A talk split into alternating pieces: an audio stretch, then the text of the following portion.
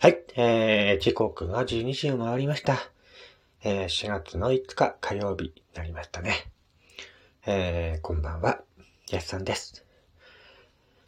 えー、本日4月5日のね、えー、誕生花が、えー、っとね、なんだっけ、富士、忘れなぐさ、花街道というね、お花なんですけども、その中から今回は、えー、富士というね、お花を紹介したいなと思います。えー、富士の花言葉は、優しさ、歓迎、決して離れない、恋に酔うというね、花言葉です。花言葉の由来は、富士の花はね、えー、外国人にも和の風情を強く感じさせると言われています。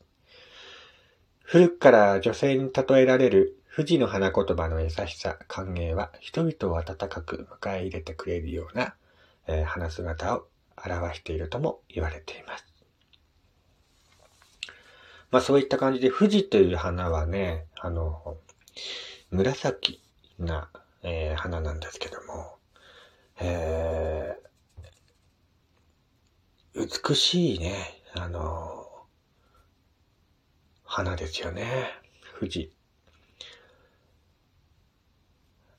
おっとりというかね、うーん、なんかね、なんだろう、なんていうのかな。色っぽい花ですよね、富士ってね。うまく言えないんですけども。なんかうっとりしちゃいますよね、富士っていう花を見てると。本当にあの、恋に酔うっていうね、花言葉がぴったりな、えー、花だと思いますね、富士。うん。まあ、他に、今日は4月5日はですね、あのー、なんかデビューの日って言われてるらしいですね。あのー、1958年のこの日、えー、プロ野球界にね、超大型新人の長島茂雄さんがデビューしたことから、新人にエールを送る日となっているそうです。4月5日ね、エールを送る日なんだそうですね。長島茂雄さんもね、あのー、長生きされてて、本当に嬉しいですよね。僕あんまりね、プロ野球とか興味ないんですけどもね、長島茂雄さんとかね、王貞治さんとかね、一郎選手とか、なん名前は知ってます。はい。名前は知ってます。プロ野球とかあんま見全く見ないのでね、あの、全くわからないんですけども、名前は知ってます。はい。うちの父親がね、プロ野球とか見るので、一緒になって小さい頃ね、テレビで見てたので、えー、なんとなくね、名前は覚えて覚えたっていうかね、その時に覚えたのかもしれませんけども。長島茂雄さんね。よくね、あの、なんかモノマネされる方多いですよね、長島茂雄さんのね。うん。まあ、すごいなと思いますよ。本当にこう、プロ野球のヒーローっていうかね、えー、巨人軍のヒーローですよね。あんまりね、下手なこと言うと、ァンの人からしたらね、何言ってんだお前みたいなこと言われるので まあこの辺で、はい。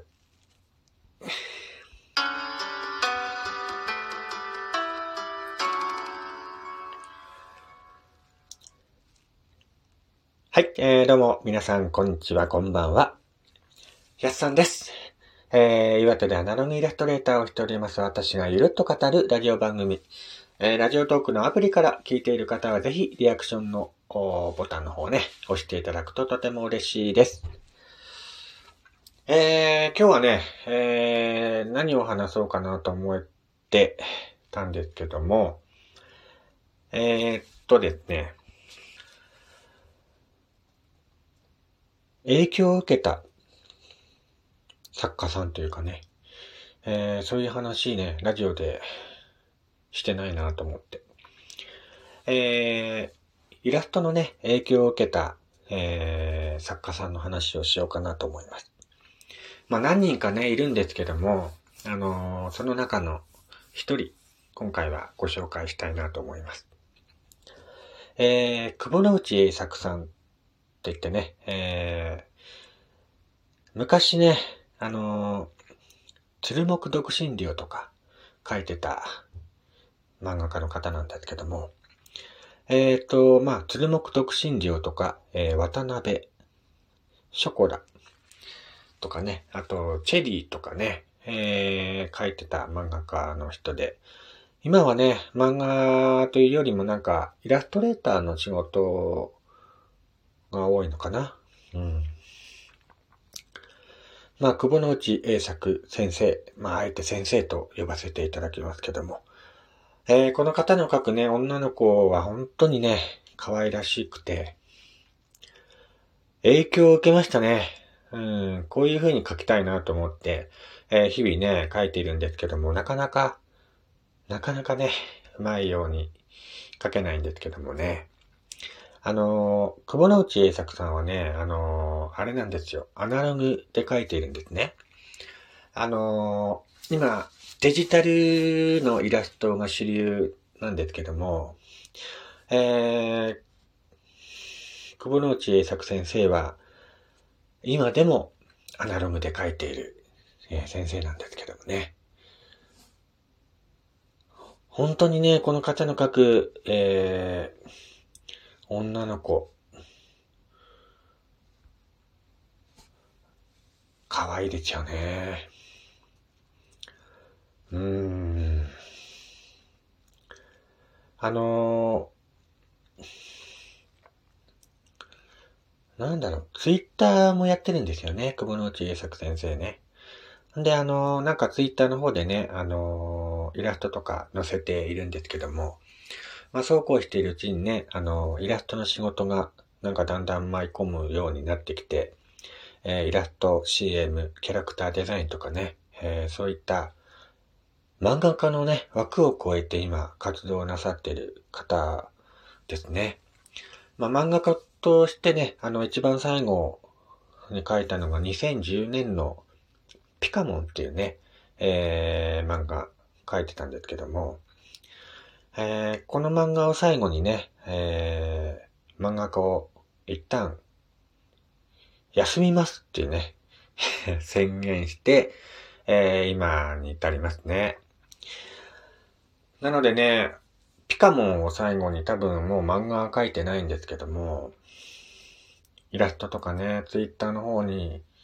載せてたりしますね。僕もね、ツイッターフォローさせていただいてるんですけども、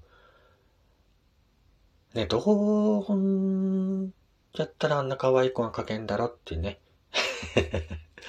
どうやったらあんな可愛い子が描けるんだろってね、えー、思うんですけども、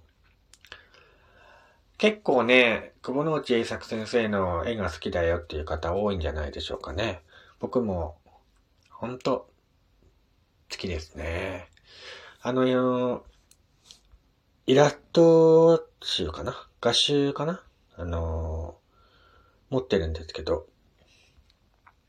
もうね、いつ、いつだったかな ?2017 年かな？その頃に発行された落書きノートっていうね、イラスト集があるんですけども、それをね、あの去年、一昨年かな？買ったんですけど、いやー、宝物ですね。うーん。いつ見てもね、本当に素晴らしいですよね。あの、久保之内栄作先生はね、女性もさることながら、色っぽい男性描くのも上手くてね。本当にもう、すごいなって思います。僕ね、あのー、女の子書くのは結構得意なんですけど、男の子書くのが苦手で、そこをね、もうちょっと克服しないといけないなと思いながらね、日々練習してるんですけども。まあ僕もね、あの、久保之内栄作先生の絵に近づけるように日々努力してイラストを描いてるんですけどもね。僕もあれですね、あの、イラストを最初ツイッターの方に載せてた頃、えっ、ー、と、本名でね、最初やってなかったんですけども、だからあえてね、あのー、顔とかもね、出さないで、えー、ツイッターの方ね、最初やってたんですけども、最初ね、なんか女性だと思われてたらしくて。んで、なんかね、僕の描くね、女の子って、ほんわり、自分ではそう思わないんですけどもね、あの、ほんわりして、なんか、柔らかい感じですねって昔から言われるんですけど、顔とね、あのー、イラストが一致しないとよく 言われますね。うん。だから僕あの、僕のイラストを見せると、え、そんな顔してこんな絵描くの？ってね。よくびっくりされますけどもね、それは一体どういう意味なのか。ねえ。いいじゃないか、別に。まあこれからもね、あの、どんどんどんどんイラストを描いて、もうちょっとね、あの、上手くなりたいなと思って、えー、日々日々描いている最中でございます。えー、ということでね、もう時間が残りわずかになってまいりました。今回はね、影響を受けた作家の一人としてね、えー、久保の内栄作先生をご紹介させていただきました。ぜひ、あのー、イラスト集とかもね、販売しているので、興味ある方はぜひチェックしてみてください。それではまた次回お会いしましょう。